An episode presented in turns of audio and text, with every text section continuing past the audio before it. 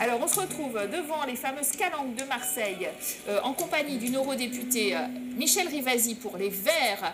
On vient de voir ce reportage sur une recherche qui paraît un peu sinistrée quand même. On a beaucoup fait confiance aux gros labos pharmaceutiques. Euh, chaque fois, ils nous disent qu'ils mettent beaucoup d'argent dans la recherche et le développement.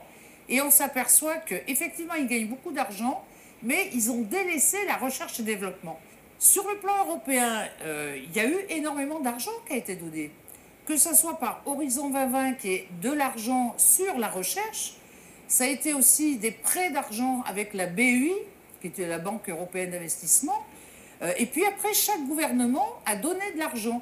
C'est vrai que nous, Français, par rapport à Valneva, qui est une, une entreprise qui fabrique des vaccins, qui n'est pas très importante, eh bien, ce sont les Anglais qui ont financé la recherche, les recherches cliniques, voyez, sur le vaccin qu'ils avaient mis au point.